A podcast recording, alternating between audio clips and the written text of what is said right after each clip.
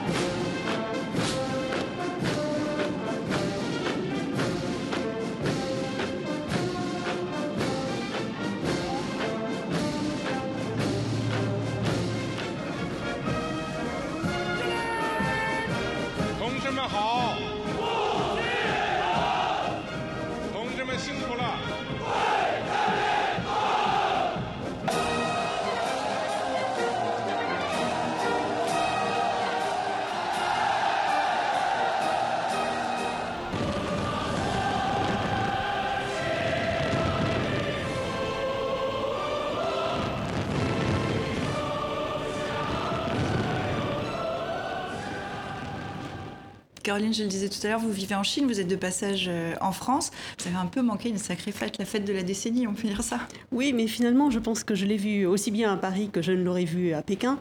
Parce que vous savez, pour assister à ces commémorations, il y a un filtrage absolument énorme. Et très très rare étaient euh, les élus, euh, donc un diplomate par ambassade, parfois deux pour les grandes ambassades un correspondant ou deux euh, choisis dans la presse et euh, le reste de la population était prié de regarder la télévision. Donc euh, c'est ce que j'ai fait. Le centre de Pékin complètement calfeutré, totalement calfeutré, voilà, pour des raisons de sécurité. Alors vous étiez déjà en Chine pour les 50 ans et pour les 60 ans de cette fondation de, de la Chine. Qu'est-ce qui distingue ces célébrations cette semaine? Oui, alors justement, j'avais évoqué ces célébrations dans un de mes ouvrages, là, les, les 30 glorieuses, et je le relisais un petit peu ce matin pour voir ce qu'il y avait euh, vraiment, vraiment changé. Finalement, c'est quand même plus ou moins toujours la, même euh, mise en scène euh, en, trois actes. Vous avez d'abord une partie militaire euh, qui est là pour montrer un petit peu euh, euh, toute la capacité de, dissuasion de la Chine. Mais évidemment, elle est, cette capacité militaire, elle a été poussée cette fois-ci beaucoup plus loin, avec notamment donc, le, fait de montrer des, des missiles intercontinentaux qui potentiellement pourraient un jour menacer, par exemple, les États-Unis. Euh, ça, c'est la, la, partie militaire. Ensuite Ensuite, vous avez une partie euh, histoire de la Chine, où euh, finalement chaque grand leader depuis Mao est montré avec une mise en scène des grandes réalisations de cette période-là. Euh, et puis vous avez une dernière euh, période euh, qui est un troisième acte qui montre en fait les ambitions du pays pour la décennie qui va s'ouvrir. Et là, c'est toujours intéressant d'essayer de décrypter pour voir alors quels sont les grands mhm. projets chinois. Alors on va, on va y venir dans un instant. On va peut-être rester sur les images d'abord parce que Laurent, je vous voyez les regarder. c'est vrai que c'est vrai qu'elles sont impressionnantes. Comment vous les, comment les percevez vous Moi, je pensais à ce que dit Anna Arendt sur la politique dans la modernité. la politique constitue d'abord à produire des images. Euh, et à vendre des images. Là, clairement, on est devant, euh, je dirais, une scénographie et une mise en scène spectaculaire euh, de la manière dont la Chine aujourd'hui se voit. Et, et c'est pas simplement, je crois, des images pour les Chinois, mais aussi à destination de l'extérieur. Et je pense notamment, alors moi je m'occupe de l'Afrique, je vois là, entre autres choses, un message clairement donné aux, aux chefs d'État africains qui, aujourd'hui, Pékin leur dit vous pouvez compter sur nous aussi sur le plan sécuritaire et militaire. Euh, vous, êtes d'accord avec ça, Caroline? Puisque dans, dans, le défilé, on voyait en fait les fameux euh, casques bleus euh, chinois qui ont eu une place assez conséquente qui leur a été donnée. Et c'est vrai que la, Chine fait partie des pays qui envoient le plus de, mm. de casques bleus, qui contribuent le plus aujourd'hui aux forces qui interviennent en Afrique. Donc des images qui s'adressent aux Chinois, mais au reste du monde aussi, Akram et Jean. Akram peut-être d'abord. Oui, en regardant les images, je pensais à Donald Trump. Mm en me disant il va peut-être vouloir faire la même chose, puisqu'on sait que le défilé du 14 juillet l'a beaucoup impressionné, qu'il a réclamé la même chose à Washington. Le message, la perception américaine de, de, ce, de ces festivités doit être intéressante à analyser, parce que c'est une signification de force. La Chine ne recule pas, elle regarde de manière assez, je dirais, confiante l'avenir. Euh, et c'est d'ailleurs un message, c'est un pays qui ne doute pas. En tout cas, c'est l'impression mhm. qu'il veut donner. Alors peut-être qu'il y a des problèmes Trump en interne. peut-être la tête ailleurs euh, cette semaine, mais il aura, l'occasion de revoir, euh, de revoir éventuellement ces images.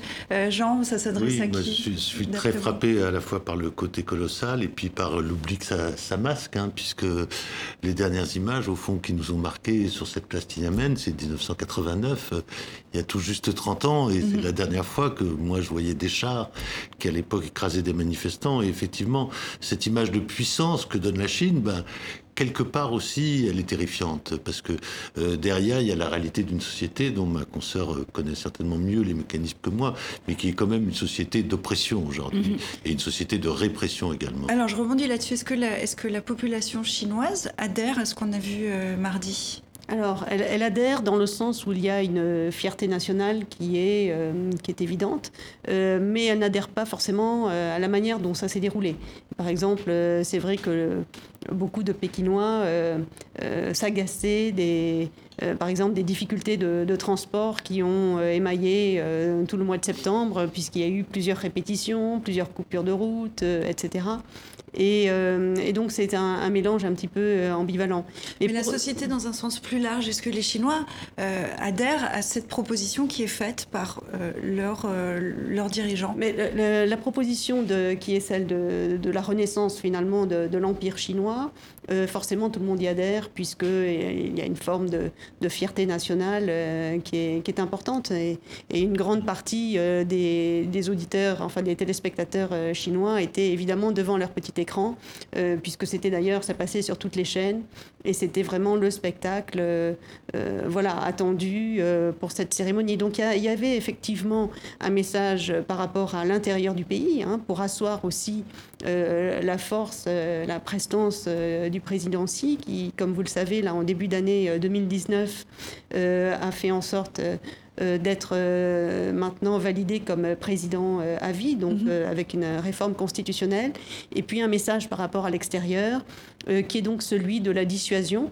hein, puisque la, Chine s'est toujours située dans cette logique de dissuasion, et un petit peu quand même de ce que, ce que les militaires appellent la, la dissuasion asymétrique, c'est-à-dire qu'on ne sait pas très bien en fait jusqu'où vont réellement les forces militaires chinoises, puisqu'il y a toujours quand même beaucoup de secrets. Et on montre euh, ici un élément qui peut faire peur, comme là donc ces fameux missiles intercontinentaux.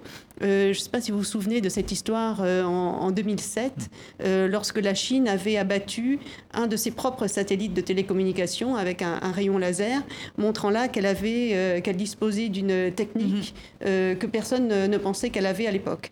Alors on est dans cette logique. Vous disiez tout à l'heure que c'est un anniversaire important, celui de la décennie, puisque le ton est donné pour les dix prochaines années. Alors de quoi sera faite la Chine euh, jusqu'en 2029 Voilà, donc si on peut euh, continuer à décrypter finalement euh, ces espèces de, chariots qui ont un peu une allure de, chariots de carnaval, hein, en quelque sorte, on voit que les priorités sont quand même à l'autonomie agricole, puisque l'agriculture et le développement agricole vient en priorité.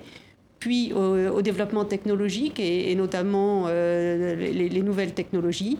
Euh, et ensuite, euh, donc tout le côté euh, émergence industrielle, etc pour finir évidemment par la pacification de l'Empire avec des représentations de toutes les minorités et donc Hong Kong, Macao et Taïwan qui figurent en, ordre de, euh, de, priorité donc pour la réunification de, et Hong Kong qui a intégré, euh, on, va, on va s'y arrêter, oui. on va s'y arrêter dans un instant parce que forcément il y avait des images un peu différentes. Jean, vous voulez réagir Oui, sur le, sur le développement, parce que c'est aussi le mm. développement et les axes de développement du pays. Mm. En même temps que ce défilé a été inauguré à Pékin, le plus grand terminal euh, aéronautique du monde, qui pourra accueillir à terme 120 millions de passagers.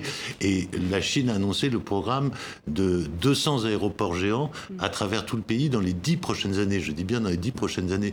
Donc on voit bien que là, il va y avoir une accélération, y compris d'ailleurs sur des sujets sur lesquels on s'interroge. Par exemple, le plus grand pays pour le marché intérieur aérien aujourd'hui, c'est les États-Unis. Mais aux États-Unis, comme en Europe, on se pose la question de continuer à faire tous les voyages en avion. Donc on voit bien que ce modèle de développement à marche forcée, il heurte aussi un certain nombre de valeurs qui sont en train de monter dans le monde aujourd'hui.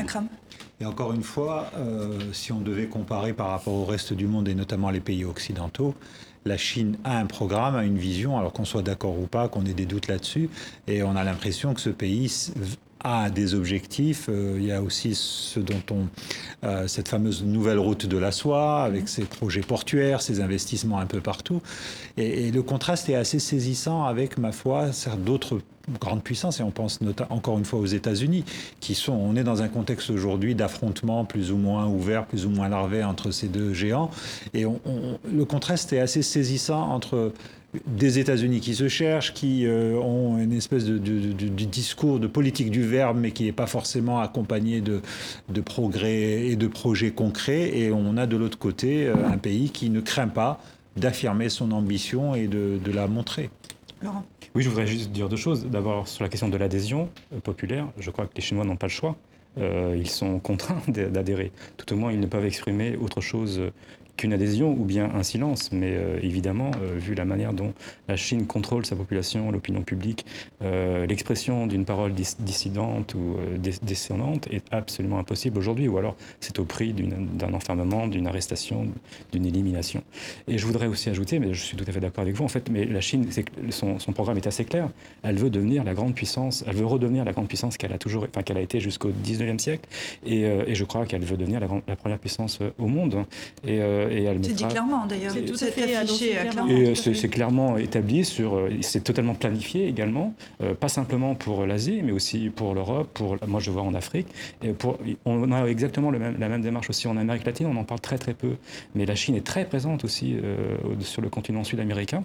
Clairement, il y a un projet, une proposition, une vision du monde à la fois propre à la Chine, mais qui est aussi expansionniste ou impérial. C'est tout à mhm. fait évident. Vous parliez de dissonance tout à l'heure des images qui, qui, un contraste saisissant, je le disais, entre ces célébrations à Pékin et puis euh, les manifestations pro-démocratie à Hong Kong de l'autre. À la veille des cérémonies, le président euh, Xi Jinping s'était voulu rassurer. Il a promis de continuer à respecter l'autonomie de cette ancienne colonie britannique.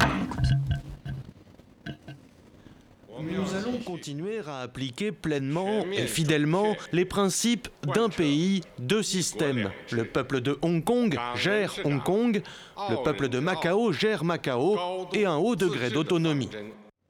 Alors, le 70e anniversaire de la Chine était marqué à Hong Kong par euh, de nombreuses actions euh, violemment réprimées. Le contraste est embarrassant pour Xi Jinping à l'international. Évidemment, ça tombe mal puisque euh, les autorités chinoises savent bien que toutes ces images circulent dans le monde à l'heure actuelle alors qu'elles ne circulent pas en Chine. Et ça, c'est évidemment important de, savoir que la population euh, chinoise du continent euh, n'a pas vraiment une idée tout à fait complète de ce qui se passe actuellement à Hong Kong puisque la censure opère. et la propagande est là aussi pour présenter les choses comme euh, une opération de quelques manifestants qui cherchent à créer du désordre.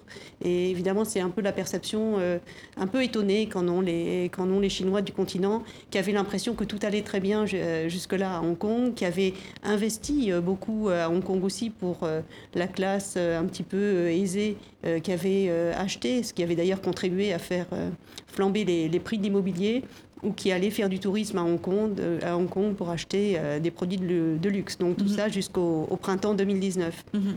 Alors il y a une image cette semaine qui a choqué, c'était euh, mardi, on y voit un policier tirer à bout portant avec euh, son pistolet sur un lycéen de 18 ans qu'il frappait avec un bâton. le jeune homme a été blessé, visiblement il est tiré d'affaire. Est-ce que ces violences de mardi marquent un tournant dans la contestation, Caroline? Alors, il avait été euh, annoncé euh, par les autorités que rien, euh, aucune violence ne devait avoir lieu et qu'il y avait un objectif de, contenir la, répression sans usage de la violence. et je pense que le, souci était particulier pour que cela s'opère justement, justement jusqu'au 70e anniversaire. Je n'ai pas eu l'impression, compte tenu de, ce que je lisais euh, des, diverses réactions, puisque ça a été à ce stade, euh, heureusement, euh, un cas isolé. Et donc, il y a eu d'énormes manifestations dans la nuit qui a suivi de mardi à mercredi pour protester donc contre l'usage de, la violence contre, contre ce jeune homme qui est bon, actuellement à l'hôpital, mais qui a été quand même, qui, risque d'être condamné pour, pour qui avoir. Qui est poursuivi en tout cas, exactement. mais ce, qui est nouveau, oui, oui, ce qui est un petit peu nouveau aujourd'hui, c'est que donc euh, la, directrice de l'exécutif de, Hong Kong euh, a fait revivre euh, donc une, une, ancienne loi coloniale pour euh, essayer de, de, mettre en place euh, des lois d'urgence qui euh, permettraient d'interdire le port du masque mhm. lors des manifestations. Et manifestations en ce moment justement voilà. contre cette interdiction. Et, ça, c'était évidemment une mesure qu'avaient choisi de, prendre les manifestants pour éviter d'être filmés et donc reconnus mhm. lors des manifestations. La question, c'est est-ce que Pékin va prendre le risque en fait de réprimer dans la violence qui se passe à Hong Kong? Qu'est-ce que vous en dites, Laurent? Bah, Nous, on a un envoyé spécial à, Hong Kong, Dorian Malovic, qui connaît très très bien la région.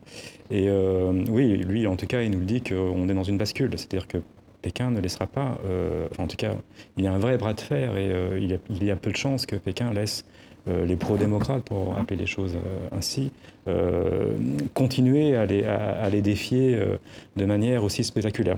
Semble de la réprimer violemment? Il, Semble-t-il, ils attendaient le 1er octobre, l'anniversaire, pour ne pas trop euh, comment dire, abîmer l'image de cette fête réjouissante à leurs propres yeux des 70 ans de, la Chine communiste. Mais là, voilà, les images mhm. sont passées et on est peut-être entré dans la, le la seconde phase qui va être la reprise en main et la loi, enfin, il y a un maintenant. Mhm. Akram, prise en main euh, dans la répression, dans la violence? En termes d'image à l'international, pour la Chine, c'est pas ah, terrible. L'image peut-être, mais euh, c'est une grande puissance, encore une fois, aujourd'hui, et qui va... Euh, qui va sanctionner la Chine Qui va mettre en place des sanctions Qui va oser euh, mettre des, représailles euh, mhm. contre la Chine, sachant que par exemple aujourd'hui on a des représailles assez importantes, enfin on a des violences infligées à toute une partie de la population turcophone. Les camps, les enfermements, l'interdiction de pratiquer les Ouïghours, l'interdiction de pratiquer leur religion, même les pays musulmans se taisent.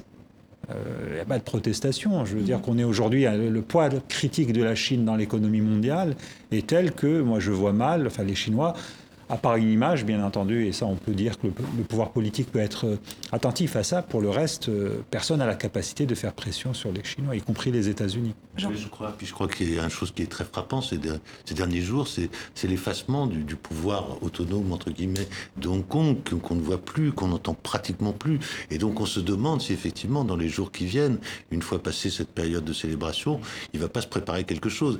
Et qu'est-ce qui peut se préparer? Quelles seraient les conséquences de ce, de ce coup en Chine?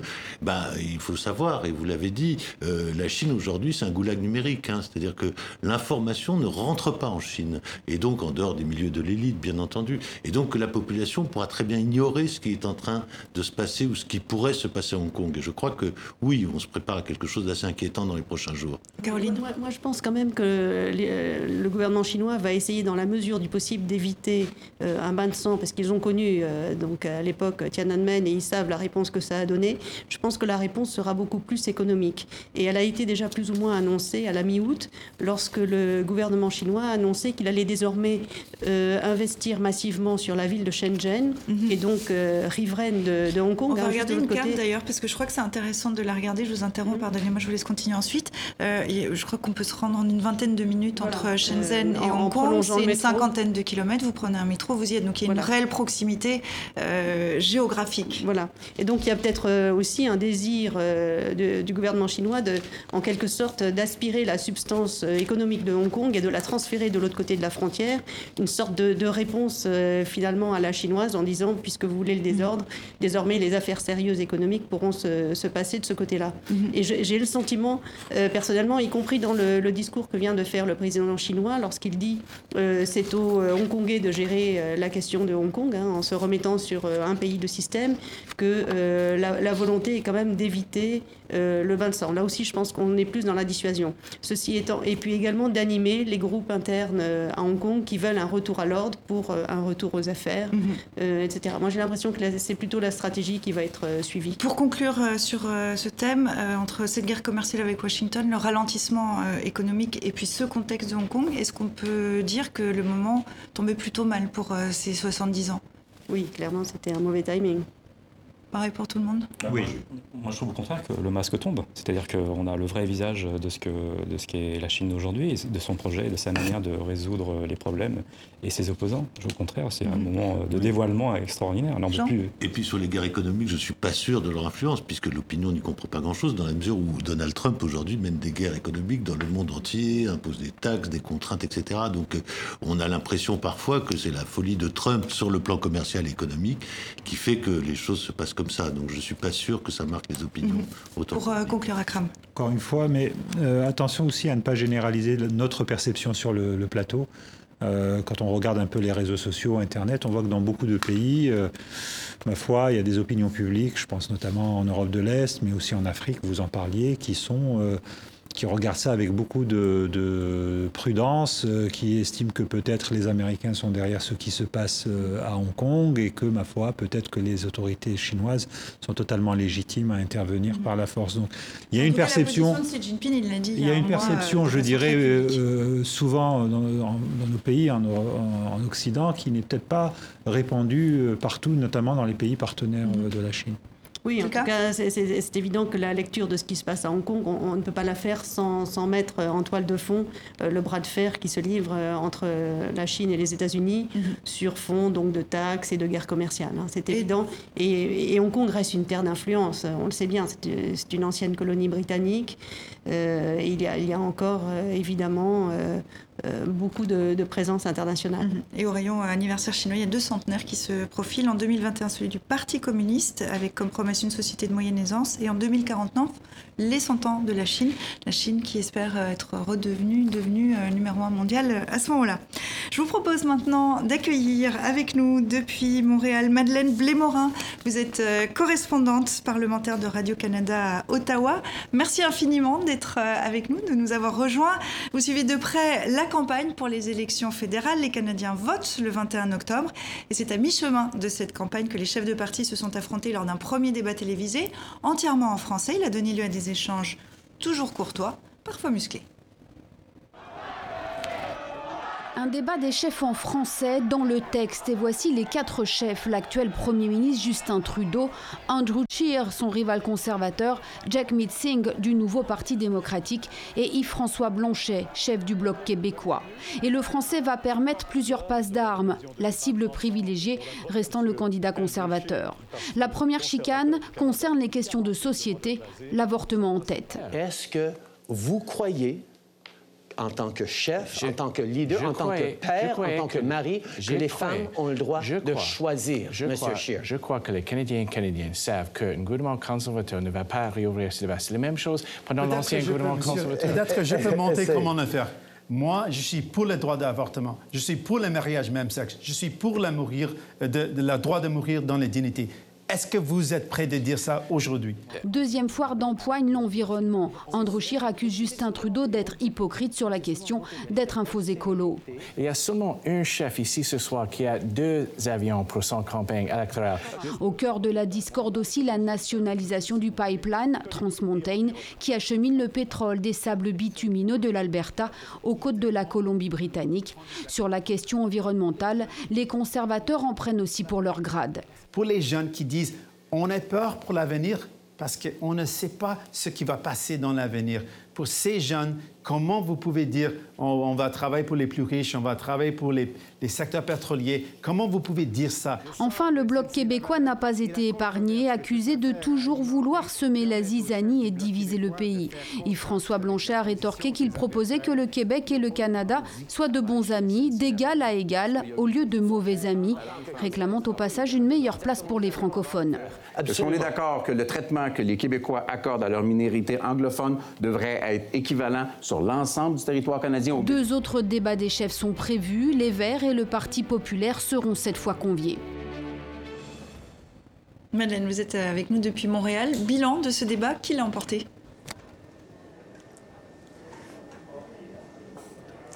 Ça, c'est une question qui est plus difficile à répondre. Euh, la question qui est facile, c'est qui a perdu ce débat-là? Et celui qui l'a perdu, c'est le chef du Parti conservateur, Andrew Scheer, qui n'est pas le premier ministre sortant et pourtant il était la cible d'à peu près toutes les attaques parce que c'était le candidat qui était sur la scène qui était le plus à droite. Donc tous les soi-disant chefs progressistes attaquaient Andrew Scheer et il s'est retrouvé sur la défensive un petit peu démuni. En plus, il y avait la barrière linguistique pour lui parce que le français, c'est pas sa langue maternelle. Alors, ça a été une soirée difficile pour lui. Vous avez vu aussi dans le reportage que tout ça a commencé avec la question de l'avortement et Andrew Scheer est placé sur la défensive depuis plusieurs semaines sur cette question-là. Il est anti-avortement, on le savait, mais pendant le débat, il n'a pas voulu le répéter. Il voulait tout simplement euh, vraiment euh, ne pas diluer son message, c'est-à-dire qu'il ne rouvrirait pas ce débat-là, mais ses adversaires essayaient vraiment de le placer sur la défensive en, en lui demandant, mais vous, personnellement, Monsieur Andrew Scheer, est-ce que vous êtes pour ou contre l'avortement? Et finalement, le lendemain, il a rappelé qu'il était contre l'avortement, mais qu'il euh, ne dicterait pas ses choix personnels pour en faire une nouvelle loi au Canada. Alors, ça, c'est le, le perdant du débat, ça a été lui. Il y a eu, je vous dirais, euh, deux gagnants et Justin Trudeau qui s'est retrouvé dans une si- une situation plutôt correcte. Il n'a pas mené un très bon débat, mais il, il en est sorti pas trop amoché. Et pour un premier ministre sortant qui doit défendre son bilan, c'est quand même pas si mal. Sinon, il y avait Yves-François Blanchet qui s'est très bien tiré d'affaire. C'était son premier débat parce qu'il est un nouveau chef du Bloc québécois, donc une formation politique spécifique au Québec. Évidemment, il était sur son terrain. Lui n'a qu'à défendre des intérêts québécois. Il avait une facilité à manier la langue, donc il s'est très bien tiré d'affaire. Sinon, il y avait Jagmeet Singh, le chef du Parti néo-démocrate, qui euh, a eu euh, des lignes d'attaque assez efficaces. Donc, on considère qu'il a eu un bon débat, mais au Québec, le Parti néo-démocrate est très bas dans les intentions de vote. Donc, qu'il ait mené ou non un bon débat, ça ne va peut-être pas changer le cours de la campagne, pour lui, du moins au Québec. Ce qu'il faut savoir, c'est que euh, autant euh, Justin Trudeau que Andrew Scheer, qui sont euh, leurs deux partis, sont au coude à coude dans les sondages, les deux partis pour gagner ont besoin du Québec. Donc c'est un débat qui s'adressait aux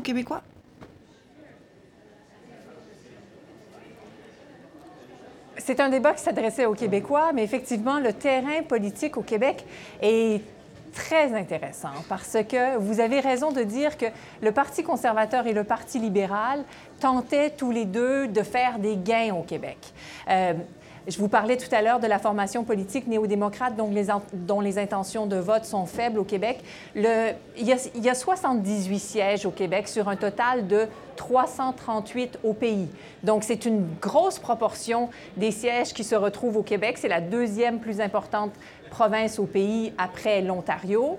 Donc, euh, il y avait 14 des 78 sièges euh, qui sont des sièges néo-démocrates, mais qui sont prenables selon les autres formations politiques. Donc, c'est un terrain où il y, aura des luttes très serrées pour obtenir ces sièges-là, que ce soit de la part du Parti libéral, du Parti conservateur ou du Bloc québécois. Mm-hmm. Donc, les chefs qui étaient devant leur podium cette semaine essayaient vraiment de courtiser les électeurs, notamment dans les régions du Québec où il y avait jusqu'à ah. récemment des, députés néo-démocrates.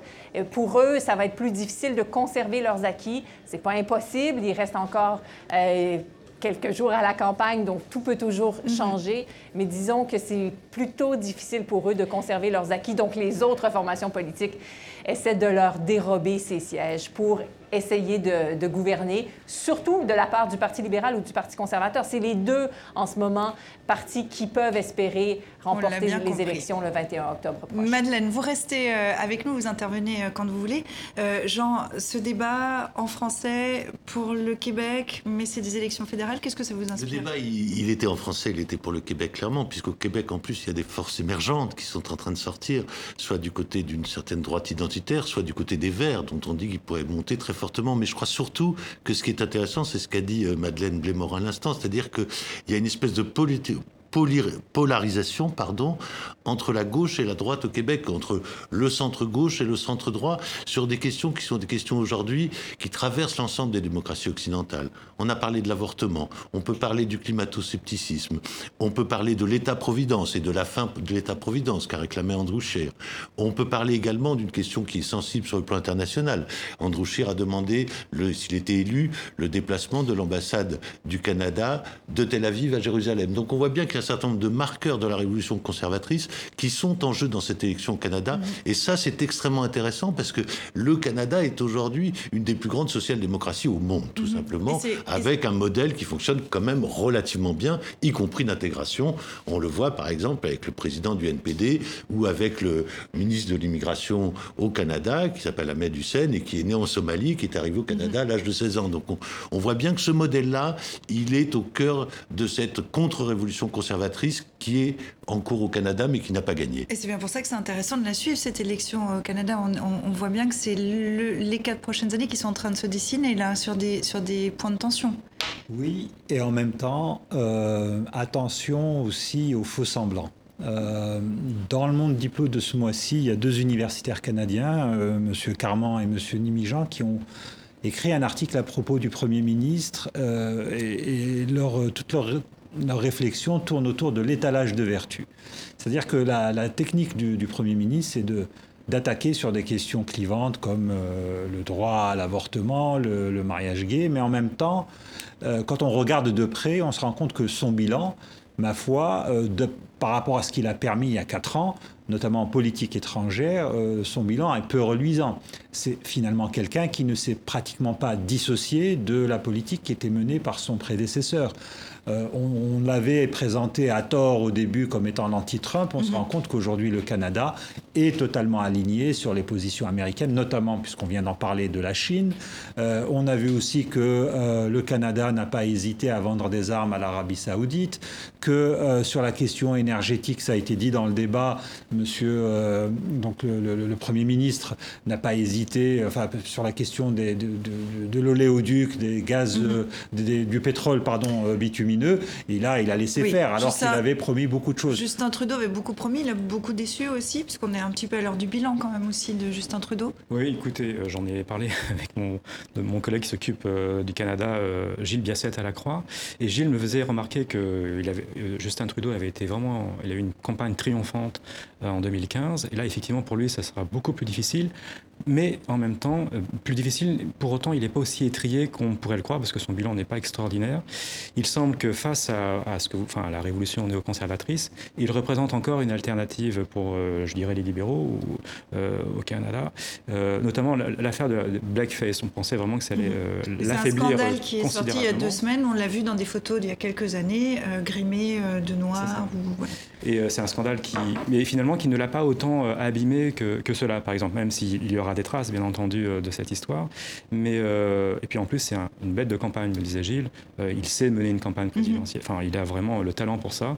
Donc lui, il était plutôt en, train de me dire, bah voilà, il le voyait assez bien mhm. finalement sortir de ce guépier. Là. Madeleine, je me tourne vers vous. Justin Trudeau est dans une position plutôt avantageuse ou est-ce qu'il, justement, ce scandale l'a atteint? Comment, comment, il, comment il aborde cette seconde partie de la campagne? Bien, en ce moment, euh, on le disait tout à l'heure, les intentions de vote sont vraiment au coude à coude entre libéraux et conservateurs.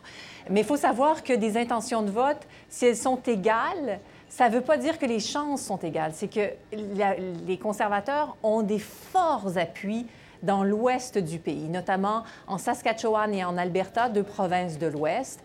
Et ça ne se transposera pas nécessairement en davantage de sièges parce qu'au pays, on calcule, on ne distribue pas le nombre de sièges par le nombre de votes au total, mais il faut gagner des sièges pour pouvoir euh, aspirer au pouvoir. Et même si les, conservateurs sont très, très, très forts au pays, ça ne se transpose pas nécessairement en davantage de votes au total. Alors, euh, les libéraux sont placés dans une certaine avance en ce moment, si on se fie aux sondeurs, mais la course est serrée. Et c'est ça qui est compliqué parce que les, partis vont essayer de se distinguer probablement, mais en ce moment, c'est pas tant leur politique qui les distingue. Euh, les conservateurs et les libéraux ont proposé des baisses d'impôts, par exemple, et parfois c'est difficile de s'y retrouver, à savoir qui propose quoi, parce que les, les différences sont véritablement dans la marge, dans les nuances. Donc, ce qui s'est passé depuis le début de la campagne, prêtez-moi une expression qu'on dirait de façon familière ici, ils se sont lancés de la boîte. C'est ça qu'on peut dire. C'est essayer de définir son adversaire en fouillant dans les déclarations passées, dans les médias sociaux. Et ça a été une campagne qui a été quand même assez agressive dans ce sens-là plutôt sur la, personnalité des candidats, des chefs, que sur les programmes où ils ont de la difficulté parfois à se distinguer. Il y a, il y a quand même des différences, notamment dans la question climatique, de la lutte contre les changements climatiques. Les libéraux disent qu'ils sont beaucoup plus ambitieux que les conservateurs.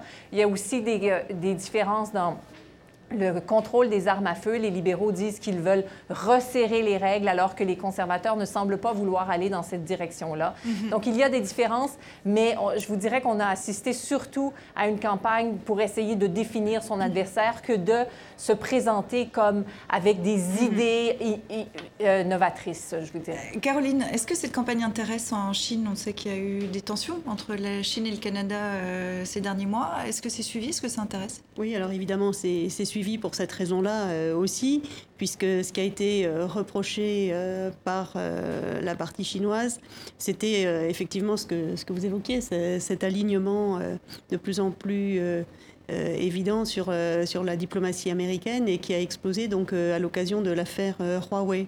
Donc, je ne sais pas si vous vous souvenez, il y a juste un mhm. an, euh, la, fille en fait du fondateur de Huawei, euh, qui a une résidence à Vancouver, euh, au Canada, a été arrêtée. Elle est maintenant en résidence mhm. semi-surveillée dans, dans, sa, dans sa maison. Mais surtout, les États-Unis demandent son extradition pour, parce que le, mhm. groupe Huawei aurait contourné. voilà. en Chine. En, voilà, donc effectivement, entre contreparties, il, y a eu, il y a eu cette forte tension. la Chine a arrêté C'est quoi le meilleur scénario au Canada pour Pékin? Quel est le meilleur scénario pour la Chine? C'est Andrew Scheer C'est Justin Trudeau? Ah, euh, oui, moi j'ai euh, traditionnellement la Chine aime bien les partis conservateurs parce qu'elle a le sentiment de, de, plus voir euh, des situations maîtrisées, mais néanmoins il y avait une, en tout cas au départ, à l'arrivée de Justin Trudeau, il y avait plutôt une affinité pour ce jeune homme politique, dynamique, etc. Donc il y a à l'heure actuelle, je crois, beaucoup de, beaucoup de tractations pour éviter l'extradition, puisque le, deadline est début janvier, mhm. et les avocats ont l'air assez actifs. Mhm. Derrière ça, c'est en fait tous les bras de fer économiques autour de l'émergence de grands groupes chinois euh, et euh, effectivement le contrôle des, standards. Mhm. Madeleine, je me tourne vers vous. Il faut, il faut malheureusement qu'on conclue euh, déjà. Il reste deux débats. On a vu le premier, il en reste deux la semaine prochaine. Est-ce que justement ça va faire un petit peu bouger les lignes, en tout cas au niveau des idées? Est-ce que là des choses vont, vont se passer, vous pensez? Bien, je suis certaine que les partis voudraient que ça se passe, essayer de se euh, distinguer de leur adversaire, essayer de pouvoir prendre une avance. Jusqu'à maintenant, ça fait des jours que les sondages ne bougent pas. Donc, euh, on verra comment ça va se passer. Là, ce sont des, débats qui sont importants. Le prochain, c'est un débat en anglais, donc qui s'adresse à l'ensemble du Canada. Et il y a des chefs qui ont probablement eu de la difficulté avec la langue la dernière fois, qui vont avoir plus de facilité cette fois-ci. Donc, euh, des, des débats importants. Mais si ça ne bouge pas, il y a une forte possibilité qu'on ait droit à un gouvernement minoritaire. Euh, on verra bien entendu le 21 octobre prochain. Merci Madeleine d'avoir été euh, avec nous depuis Montréal. Donc vous le disiez en effet, euh, prochain débat en anglais ce sera lundi et puis en français jeudi ce sera chez vous à Radio Canada. Donc merci d'avoir été avec nous et à très bientôt. Bon vendredi à vous. Si vous nous rejoignez maintenant, soyez les bienvenus dans Kiosque. On continue à passer en revue l'actualité de la semaine avec le journaliste indépendant Jean Stern et Laurent Larcher de la Croix, avec Caroline Puel, l'ancienne journaliste spécialiste de la Chine, et Akram Belkaïd du monde diplomatique. On en vient maintenant à notre troisième thème, euh, le Maroc, secoué par euh, ce qui s'est appelé, s'appelle l'affaire Hadjar. La journaliste Hadjar Raissouni a écopé d'un an de prison ferme pour avortement et relations sexuelles hors mariage. Elle nie les faits. Une affaire, vous allez le voir, au contour très politique. Aja Raissouni a 28 ans. Ce mois-ci, elle devait se marier. Ce ne sera pas possible. Elle a été condamnée à un an de prison ferme, tout comme son fiancé. Son gynécologue écope de deux ans de prison. On leur reproche un avortement illégal et des relations sexuelles hors mariage. Pourtant, selon son avocat, ces accusations sont infondées. La science, la médecine et les analyses ont confirmé qu'il n'y avait pas de grossesse. Alors pourquoi aurait-elle eu recours à un avortement? Tout est dans le dossier. La science dit qu'il n'y avait pas de grossesse. Pour de nombreux journalistes, le procès est politique. En ciblant Aja Raissouni, le pouvoir veut punir sa famille, des opposants connus, et décrédibiliser son journal, Akbar al-Yaoum, l'un des rares médias critiques au royaume. On est arrivé à des degrés de gravité dans la vengeance contre les journalistes, mais aussi tous ceux qui défendent les, libertés, euh, les défenseurs des droits de l'homme, euh, etc., euh, où on commence à s'inquiéter vraiment, où on a peur pour nous-mêmes, pour notre intégrité physique, pour nos familles. Pour Human Rights Watch, c'est un jour noir pour les libertés au Maroc. Le procès d'Aja Raissouni a suscité l'indignation au moment où 490 Marocaines se déclarent hors la loi. Elles reconnaissent avoir eu des relations hors mariage. Leur manifeste, coécrit par l'écrivaine Leila Slimani, a été publié dans les médias marocains il y a une semaine. Ces femmes revendiquent le respect de la vie privée et dénoncent des lois obsolètes. Elles soulignent aussi la culture du mensonge et de l'hypocrisie. Au Maroc, l'avortement est devenu un mode de contraception. Chaque jour, entre 600 et 800 avortements clandestins sont pratiqués. Le plus souvent par des médecins. Akram, s'agit-il en effet d'un procès politique Absolument. Absolument, et c'est un très bon sujet que vous venez de passer parce que, contrairement à une espèce de bruit de fond, notamment dans les médias français qu'on a entendu, c'est pas juste une affaire de loi rétrograde moyenâgeuse. C'est une journaliste qui a été en pointe dans la couverture des événements du Hirak, ce mouvement de protestation dans le nord euh, du, Maroc. Elle, a, elle, est, elle travaille pour un quotidien euh, arabophone qui est assez critique à l'égard à la fois du système du Marzen, c'est-à-dire tout ce qui tourne autour de la monarchie, et puis elle a surtout deux oncles qui sont identifiés clairement comme étant des opposants, l'un d'eux allant même jusqu'à contester au roi son statut de commandeur des des croyants. donc, le Maroc est absolument énorme.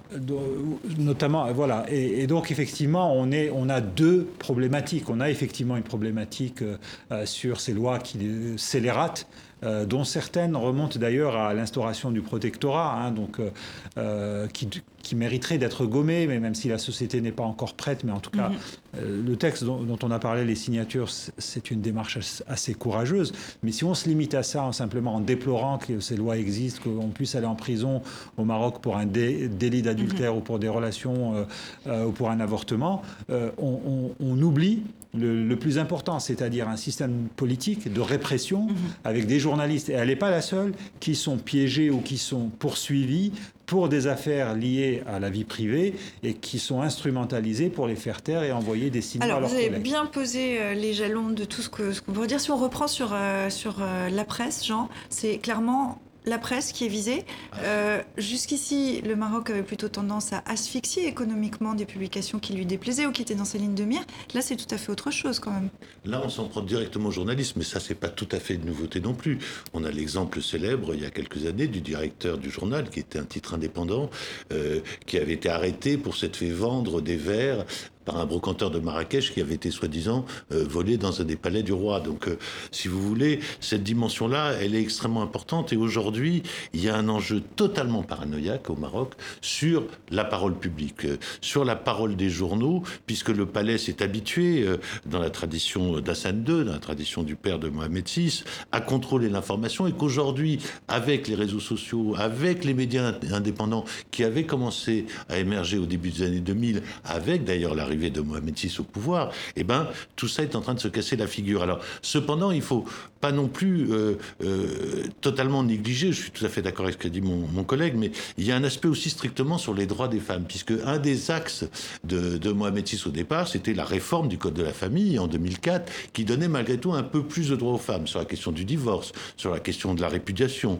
sur la question du harcèlement sexuel également, et que tout ça, on a le sentiment qu'on est aussi en train de... Que là, il y a un recul, en fait. Oui, il y a un recul et il y a aussi un recul dans. Eh ben, il y a un recul dans la schizophrénie marocaine entre une société traditionnelle, rurale et relativement conservatrice, y compris dans certains cercles de Casablanca, et une société plus moderne, notamment à Tanger, notamment à Rabat, évidemment, qui est une société plus évoluée, qui aspire à la fois mhm. à plus de démocratie dans la pratique professionnelle, notamment des journalistes, des avocats aussi, qui sont tout autant menacés que les journalistes, et aussi à plus de démocratie dans la vie privée. Et donc, si vous voulez, cette espèce de durcissement rend le pays aujourd'hui totalement schizophrénique, puisque mhm. la même semaine où elle est condamnée avec son compagnon et avec son gynécologue, avec la secrétaire du gynécologue aussi, vous avez l'inauguration à Rabat d'une biennale d'art féminin avec l'ensemble de l'avant-garde artistique mhm. qui s'exprime féminine, qui s'exprime actuellement dans les pays du Maghreb. C'est d'un point de vue social au corps de la femme qu'on s'en prend là moi, je trouve ça très intéressant, au-delà de la question euh, strictement marocaine,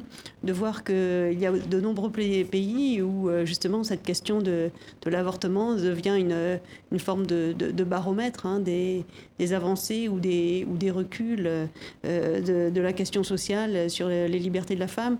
Je trouve que de ce point de vue-là, c'est intéressant de se référer à ce qu'avait dit à l'époque Simone Veil chez nous, quel avait été son argument finalement pour défendre le droit à l'avortement.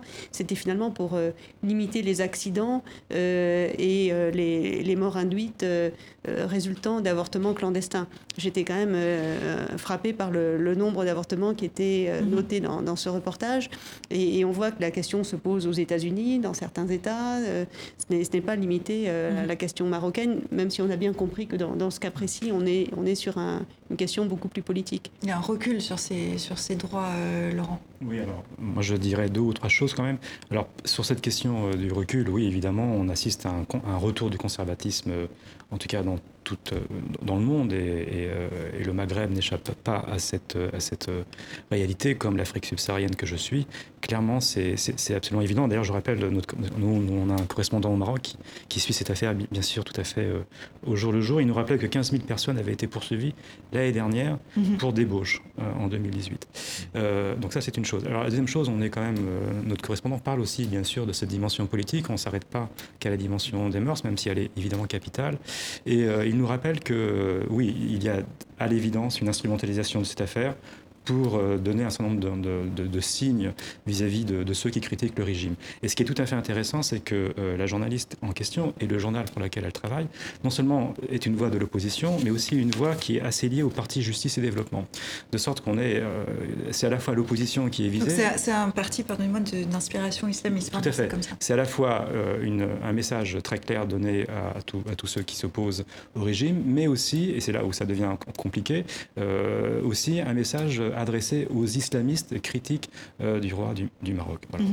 Mais c'est une société qui bouillonne un petit peu. C'est toujours la question qu'on se pose quand on, si on élargit un petit peu le cadre euh, au Maghreb, parce qu'on a vu euh, les printemps arabes, on voit que le Maroc est toujours un, cas un petit peu à part, et en même temps on voit que cette société bouillonne, on voit le Irak, on voit que là quand même ça fait un petit peu réagir. Alors c'est pas l'ensemble de la société marocaine, mais est-ce que là on a une société marocaine qui est un peu une cocotte minute qui peut déborder à tout moment? Bah, on a des niveaux de revendication qui sont assez euh, réguliers. Les gens essaient de prendre la parole, essaient de manifester. On sait que dans le nord du pays, la situation est encore très tendue. Je rappelle encore une fois qu'il y a eu des peines de prison absolument terribles. Il y a des gens qui ont été condamnés à 20 ans de prison, voire plus, parce qu'ils ont manifesté contre, contre le, régime en demandant tout simplement des emplois et un mieux-être. Et puis effectivement, il y a toute cette société qui bouillonne, ces jeunes qui, sont, qui vivent dans leur siècle et qui, eux, voient un peu partout ce qui se passe et qui, revendiquent.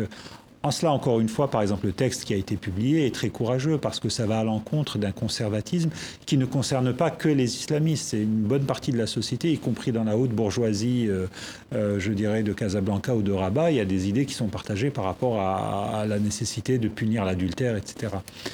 Le problème, c'est encore une fois les priorités, où va l'argent, qu'est-ce que font les dirigeants de ce pays pour essayer de lutter contre le mal-être social? Euh, moi, j'en reviens souvent à ce qui se passe, par exemple, dans les stades. Euh, il y a cette semaine, encore une fois, à Casablanca, une galerie d'ultra, toujours très intéressant, c'est des, slogans politiques. Et donc, ce public-là a énuméré toutes un grand nombre de manifestations euh, d'art contemporain, de musique culturelle, en, disant bah, l'argent va là-bas, mais ça ne vient pas chez nous. Or, dans la vision extérieure, l'un des aspects qui, qui conforte l'idée d'un Maroc moderne, ce sont justement toutes ces manifestations-là. Donc aujourd'hui, le Maroc est obligé de, faire des choix. Ça ne peut pas continuer comme ça. Il y a une population qui augmente, il y a des gens qui demandent euh, un mieux-être économique, au moins ça, et on a la pression d'un immobilisme malgré quelques effectivement réalisations qui tranchent avec euh, les voisins notamment. Mhm. L'immobilisme est, d'autant plus important qu'il euh, n'est pas valable pour tout le monde, si vous voulez. Euh, le roi actuel, qui était porteur de beaucoup de promesses et de beaucoup, même d'espoir en partie dans, la jeunesse urbaine de Rabat et de Casablanca, s'est avéré non seulement un roi absent, peu présent, mais aussi un roi extrêmement affairiste. il a cru de plus de 50% la fortune dont il a hérité. Il a investi et préempté pratiquement de nombreux secteurs de la nouvelle économie marocaine, notamment euh, dans les compagnies aériennes, dans l'assurance, dans la banque, où il a pris des positions extrêmement fortes. Donc, si vous voulez, le pays est aujourd'hui confronté à un régime qui est tenu par un monarque affairiste, peu présent, euh, peu actif, euh, qu'on voit de temps en temps sur les réseaux sociaux à Bruxelles, à Paris ou à Miami en train de s'amuser. Et donc, ça renvoie quelque chose à la population qui a le sentiment à la fois de vivre très durement. Il faut jamais oublier que euh, Ajar Raoussouni a couvert la révolte du Rif, a couvert cette révolution populaire qui a eu dans le nord du pays et qui a été effectivement très durement réprimée il y a deux ans. Et donc, si vous voulez, cette tension-là, elle est aujourd'hui très, très, vive et c'est pas seulement entre la jeunesse urbaine ou les classes modernes, la bourgeoisie moderne qui est en train d'émerger au Maroc et qui prend des positions très importantes compte tenu de la mondialisation avec des sièges de sociétés internationales qui s'installent beaucoup à Casablanca et à Tanger, mais c'est aussi cette tension entre le pays qui est écrasé et l'extrême omnipotence du roi, qui en réalité ne fait pas grand-chose. Et pour conclure, je crois que Hajar, euh, Hajar Raissouni a fait appel, hein, je crois. Donc on va voir, on va voir ce que la, ce que la justice euh, dessinera euh, dans la foulée. On passe maintenant, comme toujours, traditionnellement, à la semaine de dilemme. Qu'a-t-il retenu de l'actualité? Eh bien, comme nous, la Chine communiste à 70 ans et toutes ses dents confirme le président Xi Jinping pointant du doigt un alignement de missiles pendant le défilé militaire de mardi. La présidentielle en Tunisie avec un candidat qui fait campagne depuis sa cellule. C'est vous qui détenez la clé du scrutin, constate depuis sa prison Nabil Karoui, qualifié pour le second second tour du scrutin. Manifestation contre la corruption en Irak, l'opération main propre va devoir attendre, constate ce policier aux mains ensanglantées, une trentaine de morts et plus de 700 blessés euh, depuis mardi. Pourquoi cette explosion de colère d'un mot euh, et pourquoi en ce moment de la jeunesse irakienne à Kram Système bloqué, euh, beaucoup d'attentes et d'espérances d'une génération qui n'a pas connu Saddam Hussein et un système politique totalement perverti, une, démocratie entre guillemets qui ne vient toujours un pas. Un printemps arabe peut-être Bien entendu. ah mais c'est très clair, c'est la même séquence hein, mhm. qu'il qui y a en Algérie ou, ou en Irak. Premier anniversaire de l'assassinat du journaliste Jamal Khashoggi, démembré dans le consulat d'Arabie Saoudite à Istanbul il y a un an. Je vous coupe un morceau de gâteau, demande le prince héritier Mohamed Ben Salman, une scie à la main. Enfin, le Brexit, Bruxelles rejette le plan de Boris Johnson, il y a de quoi s'arracher les cheveux, déplore le Premier ministre britannique à la coupe de cheveux en forme d'étoile. Le Brexit, c'est dans exactement 4 semaines, petit frisson dans le dos. Merci à vous quatre d'être venus en plateau, merci en particulier à vous Caroline, bon retour en Chine et à très bientôt. Merci à vous qui nous regardez aux quatre coins de la planète, je vous dis à la semaine prochaine.